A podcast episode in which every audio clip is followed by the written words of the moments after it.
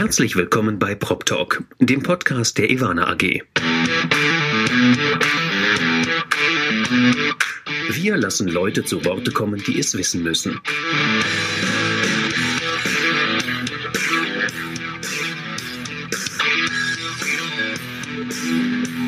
Aus der Branche für die Branche. Herzlich willkommen, liebe Hörer.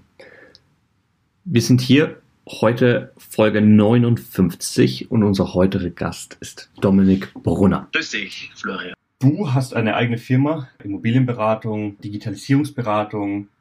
Was macht Aurelio eigentlich? Und du bist ja Österreicher. Warum hast du dich damals für München entschieden? Naja, also, du wohnst ja selbst in Bayern, oder? Wenn man mal da ist, dann geht es nur schwer weg. Das stimmt. Ähm, das stimmt schon, gell? Ja, es ist, äh, ist äh, wirtschaftsstarker Teil in der größten Volkswirtschaft Europas. Natürlich wohnt man hier gern. Die Lebensqualität, das ist ja äh, äh, bekannt. Ich bin begeisterter Segler, nutze Seen hier gerne. Ähm, also die klassischen Argumente, warum er hier in München ist, natürlich, was für mich persönlich dazu kommt, wie du es erwähnt hast, ähm, äh, ist die äh, Nähe zu meiner alten Heimat Österreich. Ich bin selbst schon äh, seit 2007 in Deutschland und äh, lebe jetzt, muss ich sagen, eigentlich sehr gerne hier in München. Ja, was mache ich mit meiner Firma, mit der Arelio? Ähm, wir beraten Immobilienunternehmen zu Auswahl und Einsatz von IT, um es kurz zusammenzufassen. Das kann sehr unterschiedlich sein. Das geht von äh, generellen Strategien zur IT-Landschaft und Digitalisierung.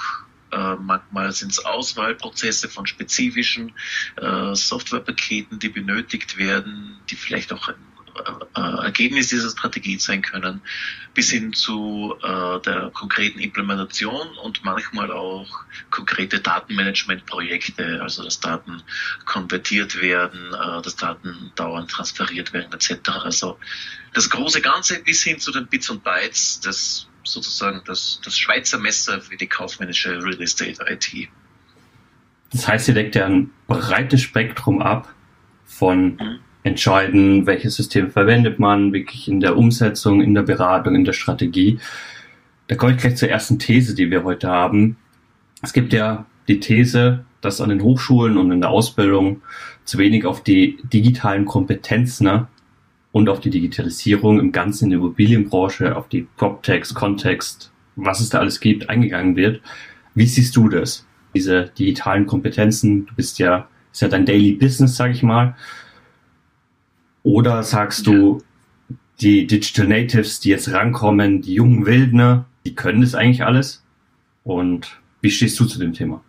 Ja, ganz genau. Also ich hoffe, dass ich noch ein bisschen wild, wild bin. Äh, ganz so jung bin ich äh, leider nicht mehr.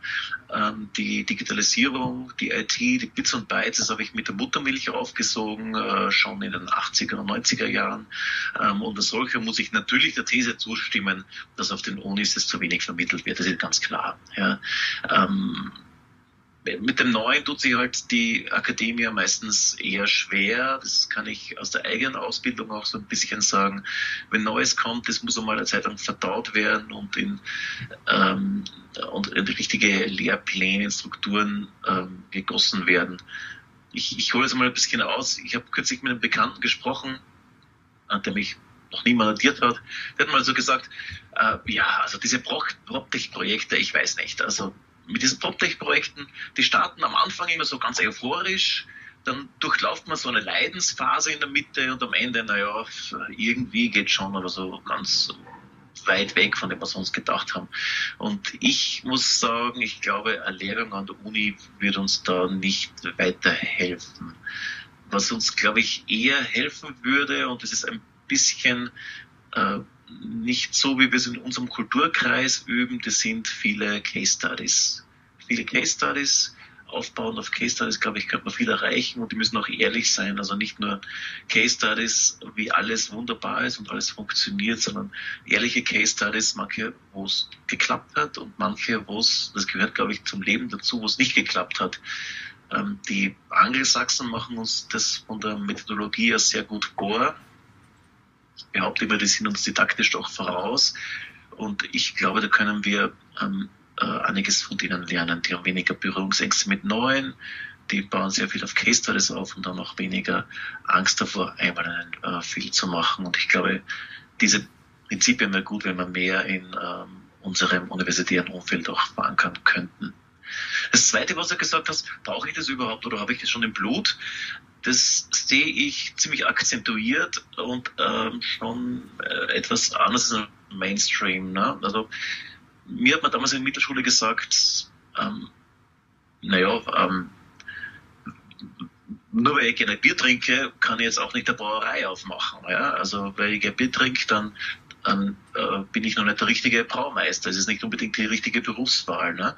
Ich bin jetzt nicht so der Biertrinker, obwohl ich in München lebe, ähm, aber wie können wir sofort übersetzen? Ne?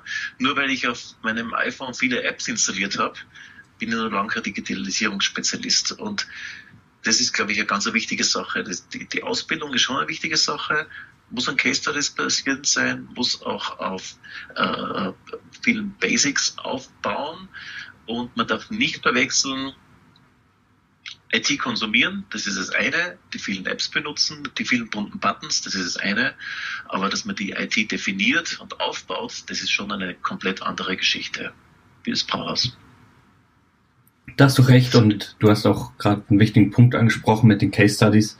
Ich hatte das Glück, ähm, dass wir es bei der iWebs, wo ich ja war, viel hatten mit auch Projektentwicklung, jetzt nicht mit IT, aber Projektentwicklungen, dass jemand gekommen ist, gezeigt ist, was machen die eigentlich im Daily Business, konkretes Beispiel nennen, vielleicht auch Fehler zeigen oder Hindernisse, die sie hatten und dann will ich auch sagen, wie sie die umgangen sind, wie sie die gelöst haben.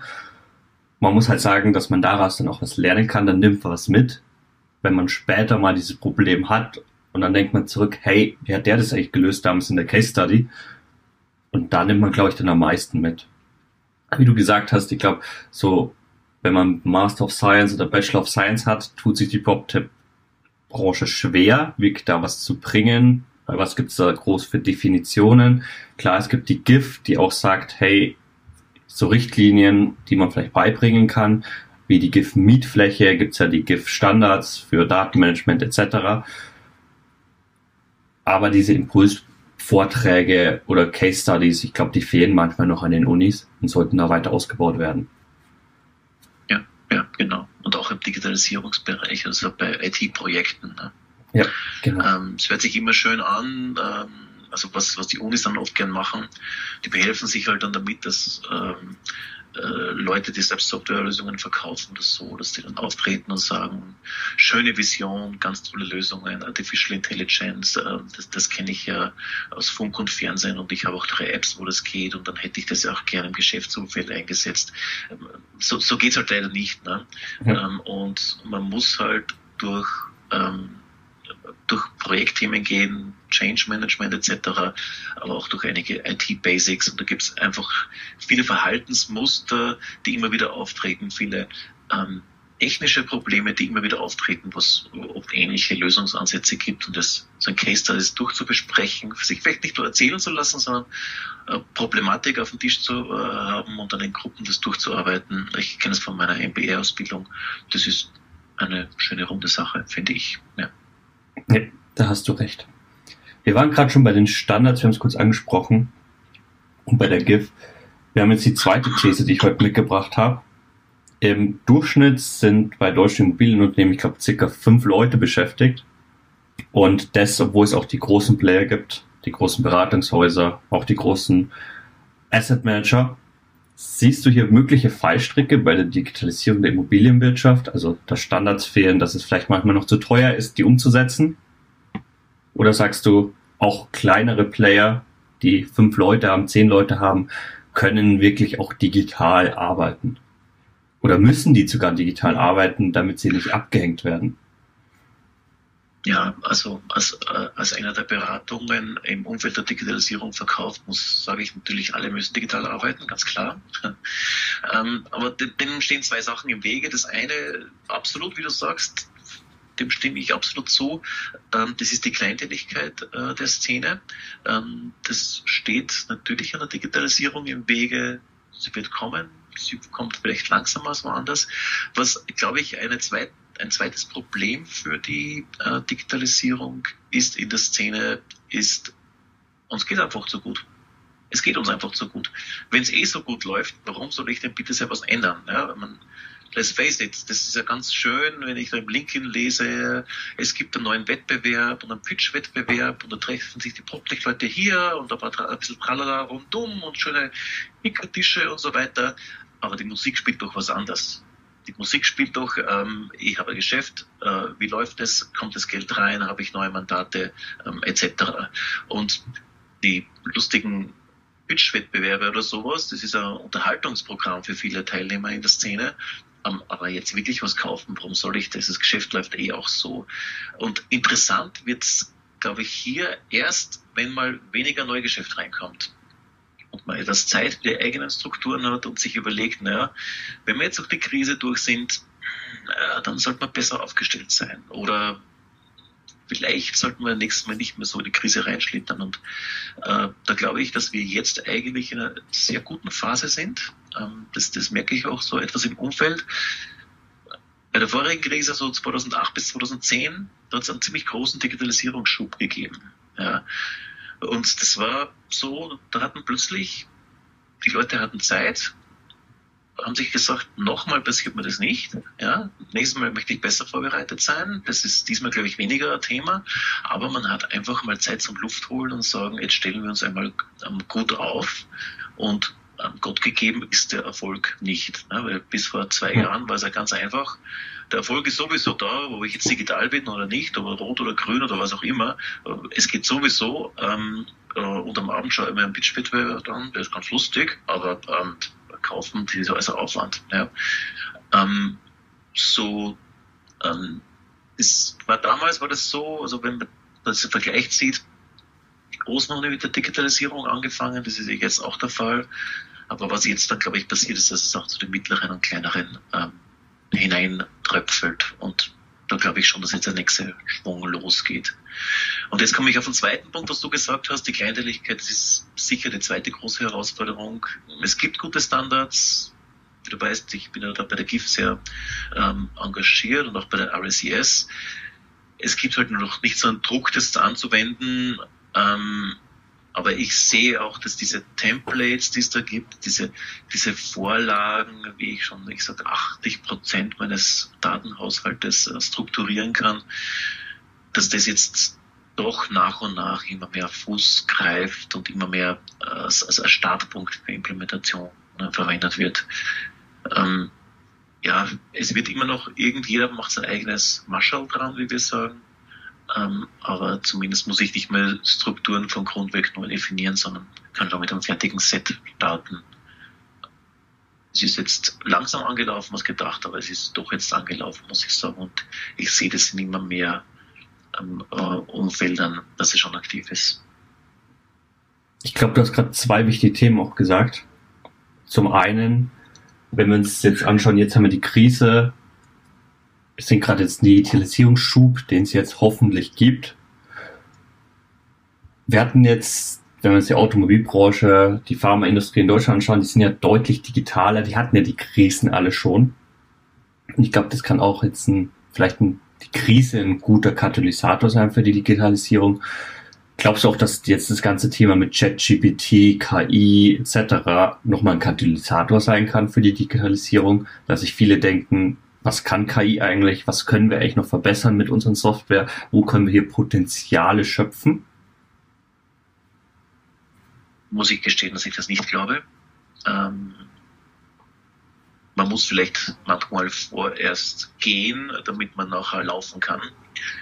Ähm, und das mit ChatGPT klingt zwar toll, ähm, aber ich brauche einfach viele Datenpunkte. Immobilienwirtschaft hat an sich nicht viele Datenpunkte. Das hängt jetzt nicht nur von der Art und Weise ab, wie man die Daten hält, sondern auch von der Menge an Daten, die es überhaupt gibt. Also im technischen Bereich gibt es viele.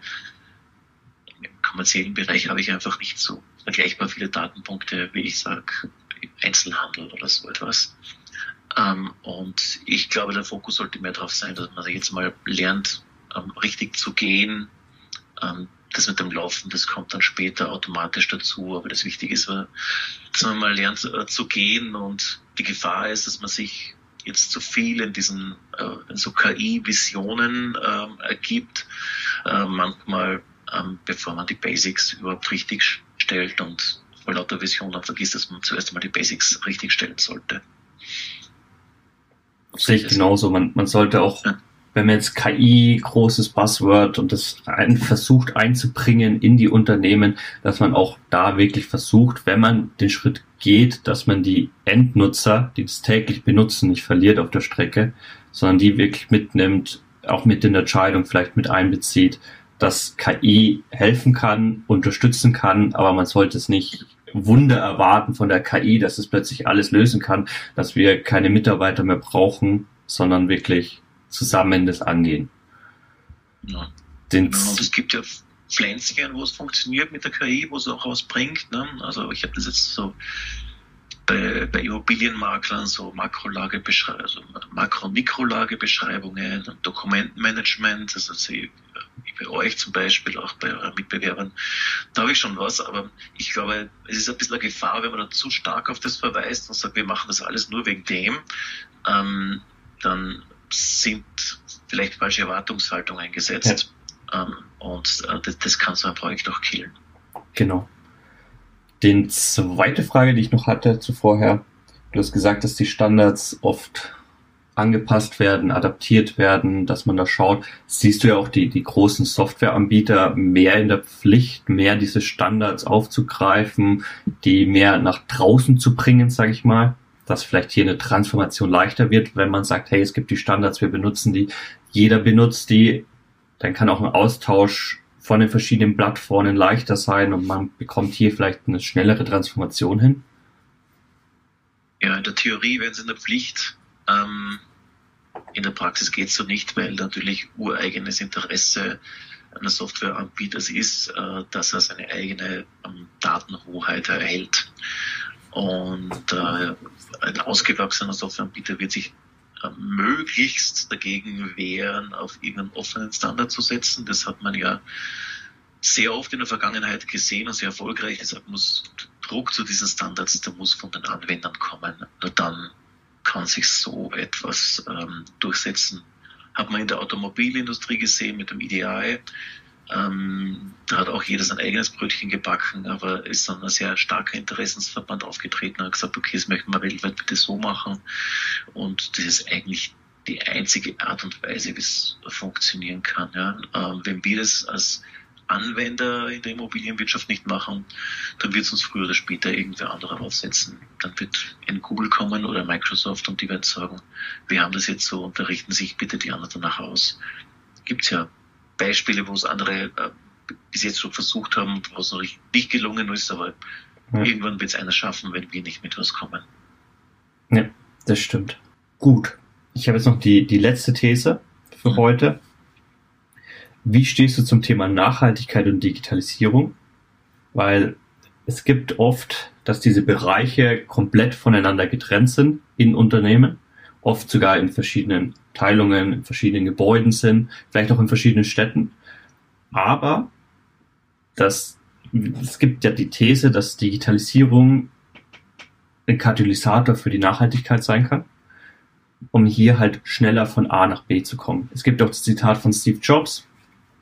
Ich glaube, das hat er in den 90er Jahren schon gebracht. Scientific America hat Anfang der 70er Jahre eine Studie gebracht, wie viel Energie benötigt wird von um von A nach B zu kommen. Die haben dann alle möglichen Tiere und auch den Menschen getestet, wie viel Energie eben verbraucht wird. Man hat es getestet und ganz oben stand dann der Kondor, ähm, der am wenigsten Energie verbraucht hat. Und der Mensch war nur im unteren Drittel eigentlich. Aber die waren so schlau und haben auch den Menschen auf einem Fahrrad getestet und der hat jetzt mit einem Abstand deutlich alle dominiert und hat gewonnen. Und ich glaube, so ist halt auch mit der Digitalisierung. Die kann uns helfen, schneller und effizienter eben zu unserem Ziel zu kommen, von A nach B. In dem Fall jetzt Nachhaltigkeit, niedrigere Mieten, Urbanisierung etc.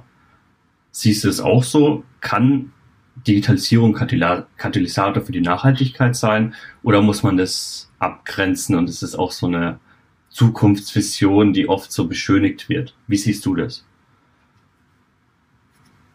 Ja, es kann schon, ich glaube, es kann schon ein, Helfer sein, so wie du äh, gesagt hast. Also mit der Effizienz sehe ich ein bisschen äh, schwierig. Ne? Und das, glaube ich, ist auch ein bisschen ein Missverständnis äh, in der Szene, dass es äh, in der Immobilienwirtschaft gibt. Das kenne ich, hat es früher auch in, äh, in anderen Branchen gegeben. Also ich habe IT und Digitalisierung im Blut, das habe ich mit der Muttermilch aufgesogen, das, das habe ich immer, haben wir schon bei mir. Aber eins ist klar, ähm, niedrigere Mieten wird es jetzt deshalb nicht geben. Ne? Also äh, das, weil ich digitalisiert bin, niedrigere Mieten, ich glaube nicht, dass es spielt. Ich glaube, das mit der Effizienz, dass immer ein bisschen effizienter, wir haben digital sind effizienter, ich, dann glaube ich nicht so. Das ist nicht das große Thema. Wir äh, im, im, technischen Bereich, ja, da gibt da gibt's gute Ansätze, aber im kaufmännischen wird es meistens überbewertet, was uns das äh, wirklich ähm, äh, bringen kann. Ähm, weil es ist ja, es, es geht ja meistens weniger um die Effizienz, sondern um unsere Effektivität. Ja, ob jetzt Personal zwei oder drei Knöpfe drückt, das wird jetzt nicht die große Auswirkung aufs Gesamtgeschäft haben. Aber wenn ich jetzt, wenn ich vom kommerziellen Bereich spreche, wenn ich jetzt einen Bericht nicht äh, an die Aufsicht liefern kann oder der Bericht an die Aufsicht hat Fehler oder äh, dem Investor kann ich nicht das berichten, was er will, das tut mir schon wirklich sehr weh. Ja? Ob ich jetzt auch noch einen Angestellten mehr oder weniger habe, hm, ein bisschen effizienter bin, ja mei, aber wenn ich an die Aufsicht nicht richtig berichten kann, das killt mich. Ja? Und ich sehe ein, im, im, technischen Bereich ist es ein bisschen anders, ne? da habe ich größere Mengen, da ist Effizienz wirkt dort schon und das dann, spielt dann noch sehr stark mit der Nachhaltigkeit zusammen. Ja? Aber den einen Punkt, was du gesagt hast, ja, wir können effizienter sein und so, das sehe ich schon ähm, sehr kritisch. Ich, ich denke mal, aber was, was eigentlich wirklich eher wichtiger ist, dass ich die richtigen Informationen zum richtigen Zeitpunkt zur Hand habe. Und das ist ein extrem wichtiger Faktor, um überhaupt mal im Geschäft zu bleiben. Ja, es, es wollen ja immer mehr, auch interne, aber auch externe Stakeholder. Ich äh, habe den, äh, die Aufsicht erwähnt, es kann ein Investor sein, es kann ein Mieter sein. Alle möchten die Daten haben. Und ich muss die Daten zur Verfügung haben und entscheiden können, was gebe ich denen und in welchem Format gebe ich es denen. Ich muss zuerst die Daten haben, aus diesen Daten entsteht dann, wenn ich es ordentlich mache, Informationen und aus diesen Informationen, wenn ich es wiederum ordentlich mache, kann Wissen daraus entstehen. Und das muss ich in der Hand haben. Das muss ich in der Hand haben. Und es ist immer wichtiger zur Entscheidungsfindung, dass ich die richtigen Entscheidungen treffen kann, dass ich eine, eine data-driven Company werde, wie man so schön sagt. Ja. Genau. Ich glaube, das ist ein wichtigen Punkt gerade gesagt, weil sonst, wenn man keine Daten hat, dann ist oft ein Bauchgefühl, wenn man sich ein Gebäude ausschaut oder ein ganzes Portfolio, was man da vielleicht zuerst entscheidet, was man für CapEx-Maßnahmen macht, was man zuerst revitalisiert, wo man vielleicht eine neue Heizung anbaut. Und wenn man die Daten halt eben nicht hat, dann tut man sich oft schwer.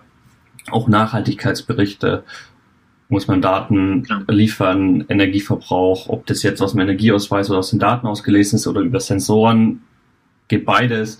Ich glaube, da kann halt die Digitalisierung wirklich bei dieser Datengrundlage helfen, dass man dann halt einfach die Entscheidungen treffen kann und dem Personal es auch leichter gemacht wird, die, die Daten zu haben. Die müssen die dann nicht suchen. Ich glaube, es gibt ja auch eine Studie, dass man im Schnitt, ich glaube, 30 Minuten am Tag Daten sucht oder Dokumente sucht. Ich glaube, 30 Minuten ist ziemlich viel, aber vielleicht 20 Minuten. Und die 20 Minuten könnte man ja eigentlich auch nutzen, um mit den Daten dann Berechnungen anfangen, Diskurs gehen mit Kollegen, was man damit machen kann. Und ich glaube, da kann Digitalisierung dann schon helfen. Ja, genau. Genau, weil du das mit Bauchgefühl angesprochen hast, ne? das, das finde ich ja einen äh, extrem interessanten Punkt. Ähm, das, man ist früher gern dann auf mich zugekommen, wenn man gesagt hat, ja, da Digitalisierung, diese Lösung und Daten, äh, Data-Driven und äh, Entscheidungen und so ich entscheide es aus dem Bauch. Ich schaue aufs Gebäude hin und ich weiß, äh, hier sollte man Sanierung machen, die kostet XY. Ja?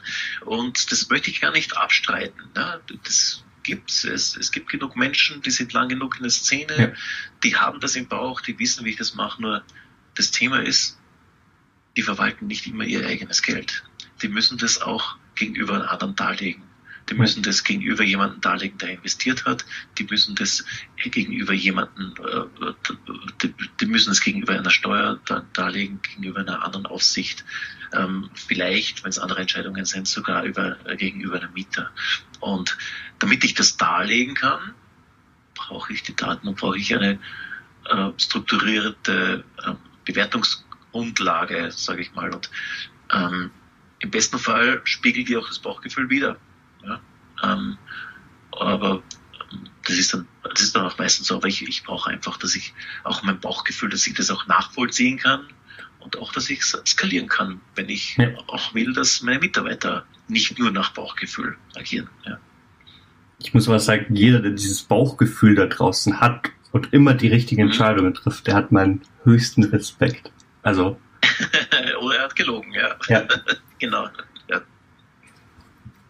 Gut, wir haben jetzt die drei Thesen heute besprochen. Ich glaube, wir waren bei den meisten der gleichen Meinung, würde ich mal behaupten. Vielen Dank, dass du heute der Gast warst, dass du dir die Zeit genommen hast. Aber sehr gern doch. Vielen Dank für die äh, Möglichkeit. Hat mich sehr gefreut, mit dir zu sprechen.